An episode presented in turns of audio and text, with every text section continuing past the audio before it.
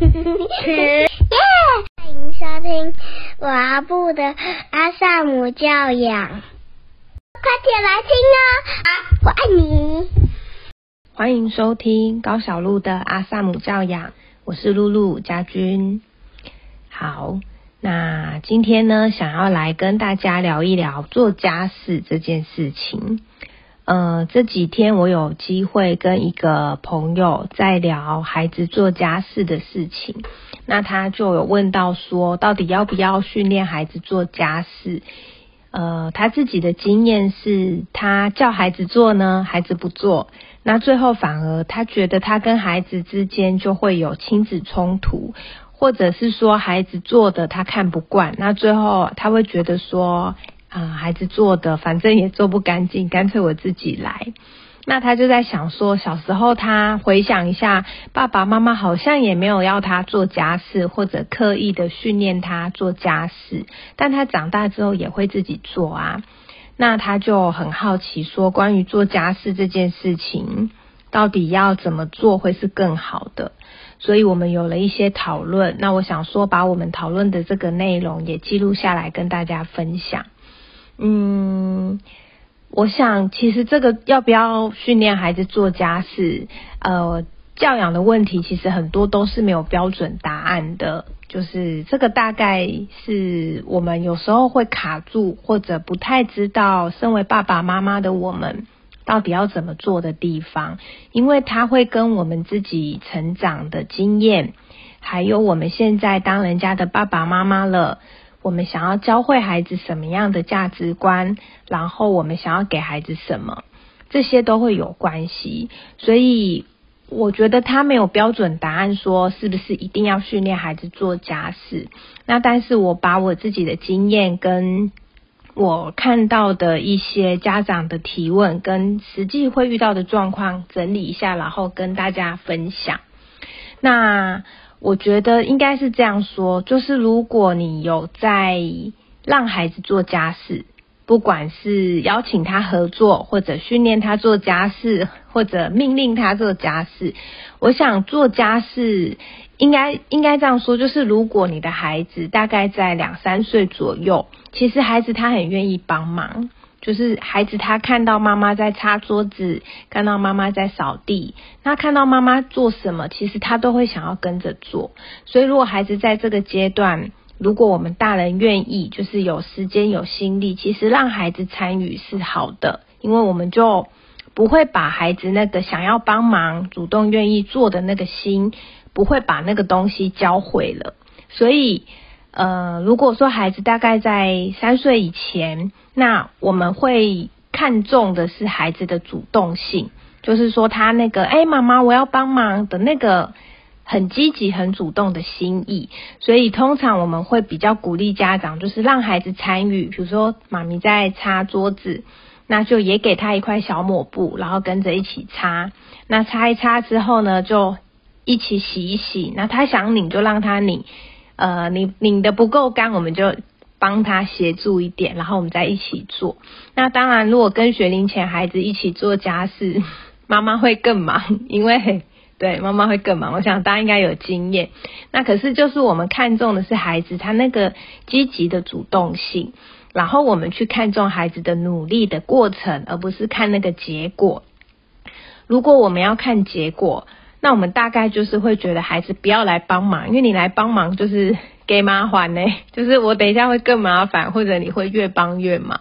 那有时候孩子呢，他也会帮到一半，然后突然间就跑走了。比如说他帮你擦桌子，擦一擦，可能注意力被吸走，被别的玩具或别的孩子吸引走了，他就会突然间抹布丢着，然后就不帮忙，我要去玩了就走了。那可能这时候我们也会觉得说，啊，你怎么帮忙帮到一半，或者事情没有做好？那我觉得还是回过头来，就是鼓励孩子他愿意帮忙的心意。那他帮忙了多少，我们就是看见他有做的部分，那不是去跟他计较那个结果，他到底有没有做完或者有没有做好。那我们这样子的一个互动，其实就在鼓励孩子。就是持续的愿意付出跟愿意投入在家事这件事情上，所以这当中当然就有很重要的是，我们家长自己愿意放手跟愿意信任，然后让孩子来参与，这个我觉得是很重要的部分。那如果要说孩子呃大概三四岁以上，尤其是我觉得四岁以上就会比较明显，不想做家事是正常的。就是说，孩子大概四岁以上，你就会发现有时候你要他做家事，但是他不想做了，呃，是正常的。因为其实大人也会嘛，像我们有时候上班下班回来，我们就只想要瘫在沙发上休息一下。就算家里很乱，然后水槽都是碗，我们可能也不会很想要现在赶快去做事，因为已经在外面活动一整天，回来就很累了。那孩子也一样。他如果可能三四岁以上了，他有被服务过。所谓被服务，就是他家里的事情，人家都就是大人都做得好好的，那他被服务的很顺畅，所以久了他有可能就会不想要做事，所以是 OK 的。假如你的孩子他现在就是不想做家事，其实这个是正常的，但重点是。呃，我们可以理解他不想做家事，不代表他就不用做家事。那他到底要不要做家事，就是看各位家长你们自己的想法跟价值观。那我觉得在做家事上会遇到的问题，如果会起冲突，如果我自己的例子是，呃，我最早的时候，因为我养老大就是照书养嘛，我会坚持要孩子完成，尤其是那时候我还看那个书嘛。那个德瑞克斯说一句话，这句话呢，我印在脑中很久。那句话叫做：绝对不要帮孩子做他能够自行完成的事。然后我就记得这句话，记得很清楚。那我记得那时候我就陪我们家老大夜夜学习洗碗。我大概陪了他一阵子之后，我就不帮他洗了，我就要他自己洗。那那一阵子，我会站在他的旁边，我觉得他已经会了，我就会站在他的旁边陪他洗，但我就不帮他。对，然后呃，事后啦回想起来，我觉得我对老大是比较严格的，就是很多事情我会很坚持要他自己做，然后我可能就会在旁边看。但我要说这是错误示范哦，就是我觉得有时候是需要一些拿捏。那通常会有冲突，就是因为家长坚持要孩子独立完成。那如果孩子在学龄前，大概五六岁以前，我觉得孩子在很多事情上都还很需要协助。所以如果孩子呃年纪没有那么大，做家事会引发冲突，我猜可能是因为大人很坚持要孩子独立完成。所以我觉得其实我们放松一点。跟孩子一起做，或者虽然是孩子的事情，比如说孩子在洗学校幼儿园的三个碗，我们帮忙一点点，然后创造一点互动，或者是把那个比较愉快的气氛带进来。其实这样子做家事会更开心，就是孩子开心，那妈妈也开心，就会觉得这变成是一个亲子时光。OK，所以我在猜想大概会是这个部分。那像现在我们家已经。正向教养好几年了嘛，呃，我现在觉得透过做家事，我可能更看重的会是我们到底透过做家事这件事情，想要建立什么或者养成什么。那如果以现在来说，我比较看重的是孩子的那个我能感，就是孩子透过做家事这件事，他可以感觉到我很有能力，我可以这件事我会。就是那种哇，我觉得我自己很棒，我有能力做好这件事。其实透过让孩子做家事，或者我们陪他，然后训练他有能力去完成一件家事，这个东西是很重要的。那再来就是，当孩子他在家庭里面的付出越多，他会对这个家越有归属感。那那个付出当然就来自于他可以做家里的很多事情。那那一天，我记得我的朋友还有问说，那家事这件事到底算谁的事？是算妈妈的事，然后孩子来做是帮忙吗？可是他又觉得家事应该是全家人的事啊。我觉得这个就会需要透过课题分离，然后我们来厘清到底这些事情是谁的事。那如果以现在夫妻都在倡导家事不是太太的事嘛，是。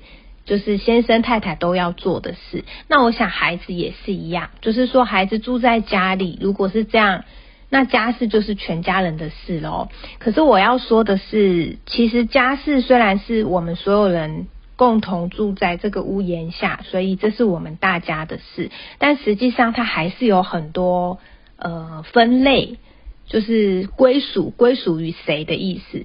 比如说像我们都会有自己的物品嘛。孩子会有孩子的玩具，孩子会有孩子的书，那妈妈会有妈妈的书，妈妈也会有妈妈呃书桌上的杂物。所以虽然是同一个家，可是其实我们都还是有各自的物品。所以对我来说，收纳这件事就会变成是，那就各自收各自的喽。比如说叶叶的玩具就会是属于叶叶要负责把它收好的，那妞的玩具呢，当然就会属于妞的。我跟爸比的也一样，我们如果家里面每一个人都可以把自己应该要收的东西收好，那家里就很干净啦，就不用变成呃大家乱丢玩具，或者爸比也乱丢他的物品。可是好像最后全部要变成一个人来收，那个人可能是妈妈，或者可能是另外一个人。所以呃家事它里面还是有，比如说像折衣服好了。我们家衣服洗好之后，那就会一堆衣服衫嘛，干净的衣服衫堆在床上。可是我们折衣服的时候，我们也会一起折。那我跟孩子一起折的时候，可是我们会先折自己的，比如说叶叶就折他的部分，妞折他的部分，我就折我的部分。那爸比不在家，所以我就会连同爸比的一起折。所以。呃，家事它虽然是全家人的事，但实际上在做的时候还是会有一些区分，看是谁的谁主要负责。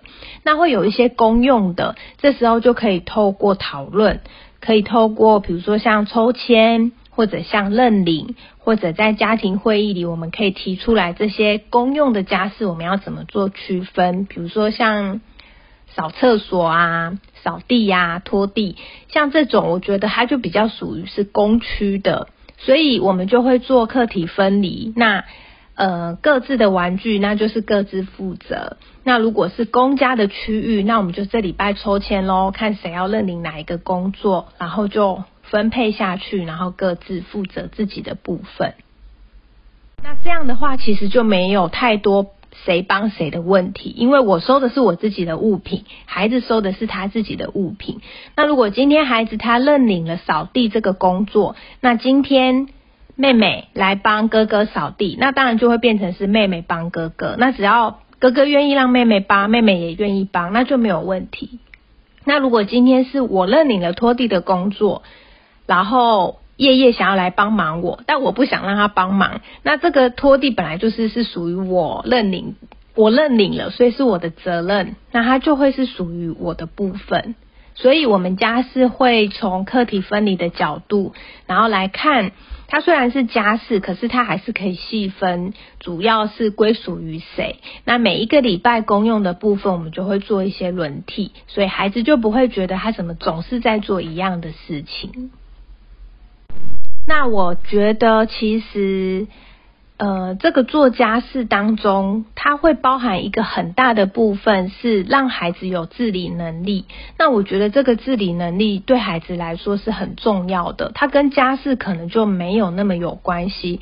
比如说像刚刚我有讲到的，孩子的玩具他能不能够自己归位，他能不能够自己收？那比如说像是我们全家人一起坐在餐桌上吃饭。吃完饭以后呢，孩子是直接下餐桌跑掉就去玩，他餐桌摆在桌上，然后就要大人收吗？还是说他可以吃完饭了，他知道他的餐具，他要自己拿去厨房放着，然后他的桌子需要擦干净，他掉到地板上的食物他要捡干净、擦干净，然后他再去玩，或者是。他可以先去玩，但他一定要记得回来收好他的碗跟他的座位，把它清干净。这个就是属于孩子自理能力的部分。那像我们家孩子的衣服，原则上也都他们自己折，折得乱七八糟没有关系。可是就是他要负责自己的衣服，所以像我们家现在夜夜都是折得很干净、很整齐。那妞她都是随便乱折，折一折就塞进衣柜里。那我也觉得 OK，因为这是现阶段他选择这样整理自己的衣服，我觉得是 OK 的。然后碗的话，他们都是各自洗，就是幼儿园的碗，他们需要自己洗。那家里面像我们家，如果大家一起用餐，用餐完之后的碗，目前我们是归属于大人来负责。那有时候我们会邀请孩子跟我们一起洗，那孩子愿意我们就一起，孩子不愿意我们也 OK，因为这个是我们分属之后的部分。然后再来就是像自理能力，像孩子早上他上学，他能不能够自己选衣服，然后他自己穿好，像这个对学龄前来说。呃，他要自己穿衣服，他要自己穿裤子，还有就是他要自己穿袜子。其实这些孩子都是需要练习的。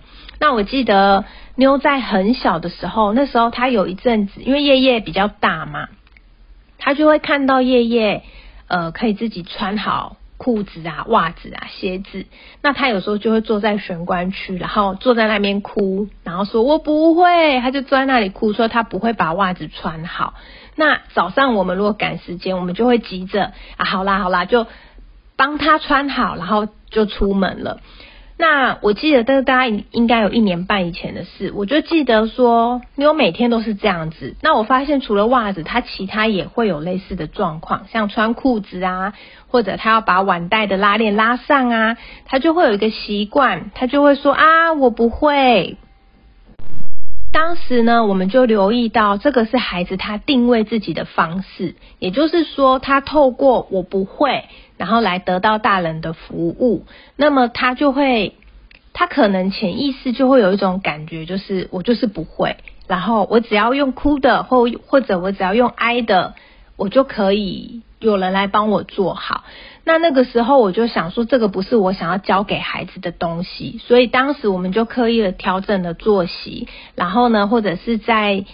呃，傍晚就是孩子已经放学以后的时间，我们就陪孩子练习怎么穿裤子，怎么穿袜子，练习穿起来脱掉，然后带着孩子做一次，就我先做一次，然后我带着孩子做一次，然后就是请孩子在我面前做一次，那他有不会的，我就协助他，就这样陪他一次、两次、三次、四次，慢慢练习，然后久了之后，他们就都会了。所以这个是孩子自理能力的部分。当孩子他有自理能力，其实第一个是孩子他会觉得自己很棒，他会觉得哇，我可以做好我自己的事，他会有一种嗯我可以的感觉。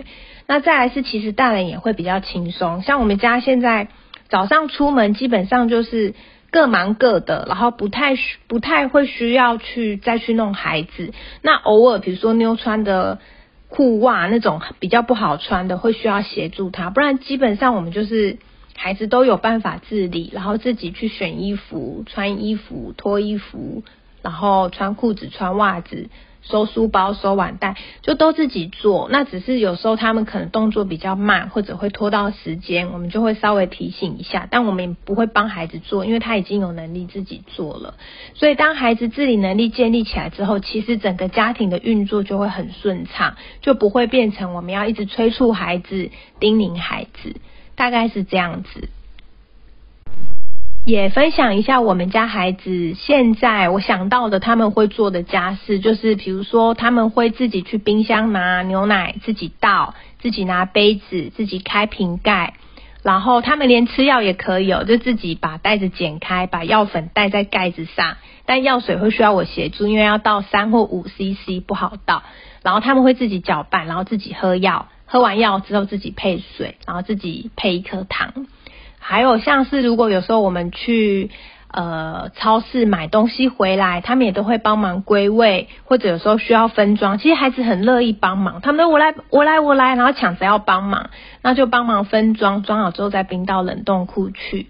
然后还有像是有时候我们会做松饼，啊我们就会搅拌面糊，然后也会需要打蛋，会需要用量杯倒牛奶，然后倒进去，再用搅拌棒来。来搅，那孩子他们都很喜欢做，还有像是切水果啊，然后有时候煮面的时候，他们也很喜欢帮忙下面，就是把面丢进去锅子里。那有时候像我们去楼下拿信啊、拿包裹啊，这些孩子都会做。有时候孩子也会跟爸爸出去洗车，然后我们去丢垃圾，还有把垃圾分类丢回收，还有像洗厕所。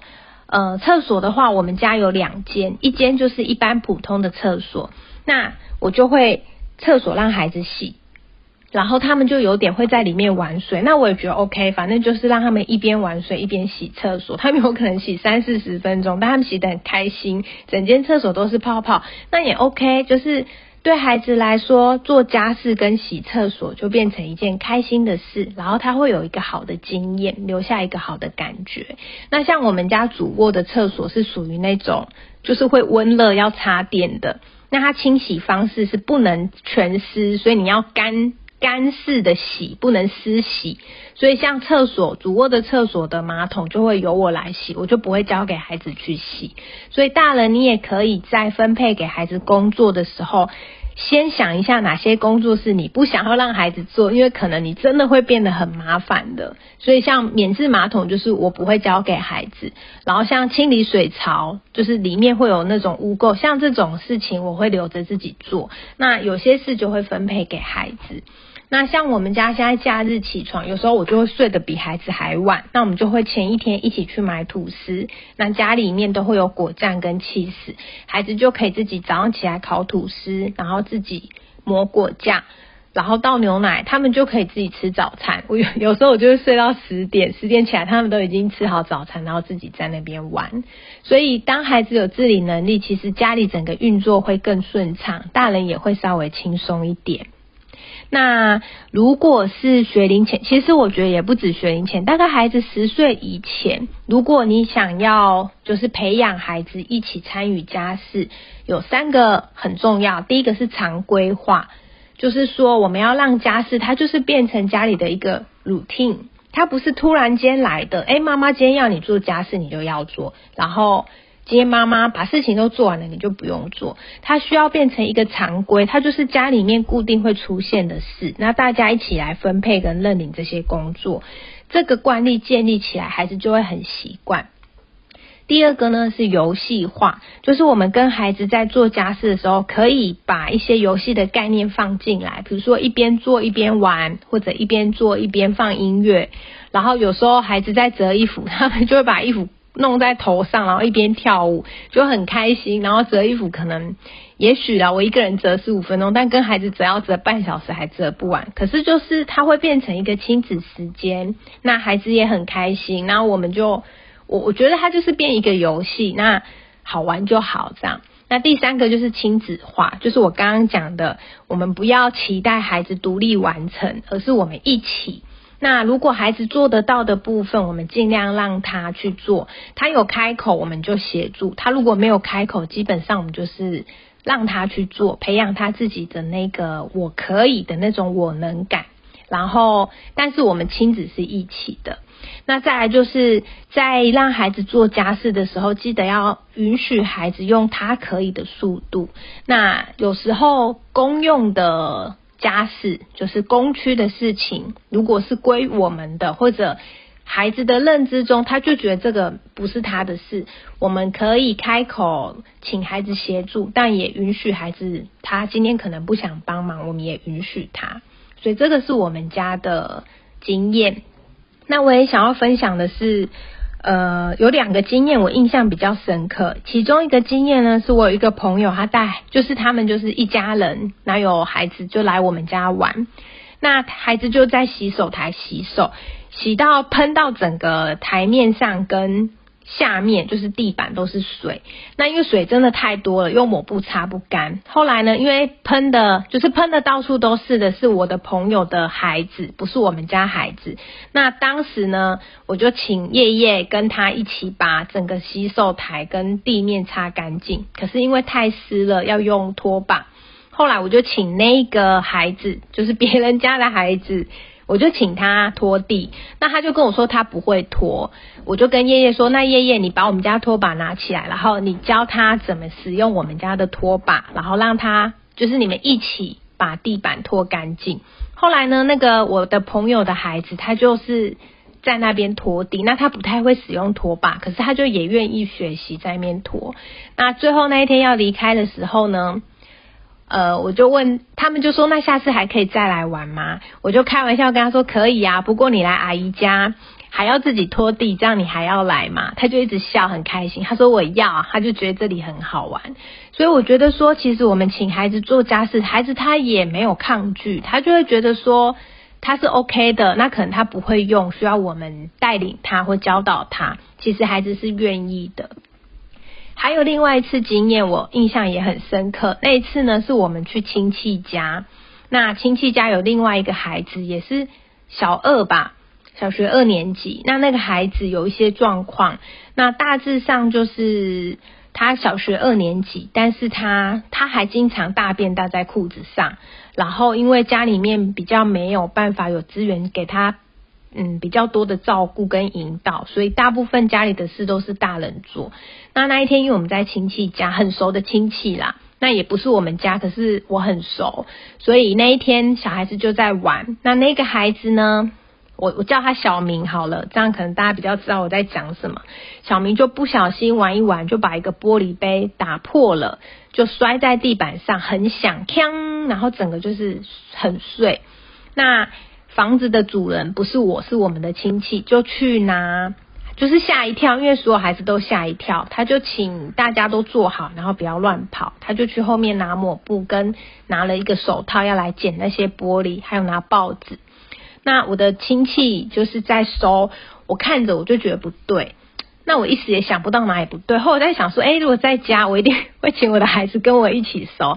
后来我就叫了那个孩子的名字，我就说，哎，小明，你过来。我就把手套拿给他，请他戴上，然后我教他怎么收，我就让他捡那个大的玻璃，小的玻璃就由我们大人来协助。但是因为当时他就是他就是。打破玻璃之后跑走，坐在沙发旁边看，我就觉得这样不对，你知道吗？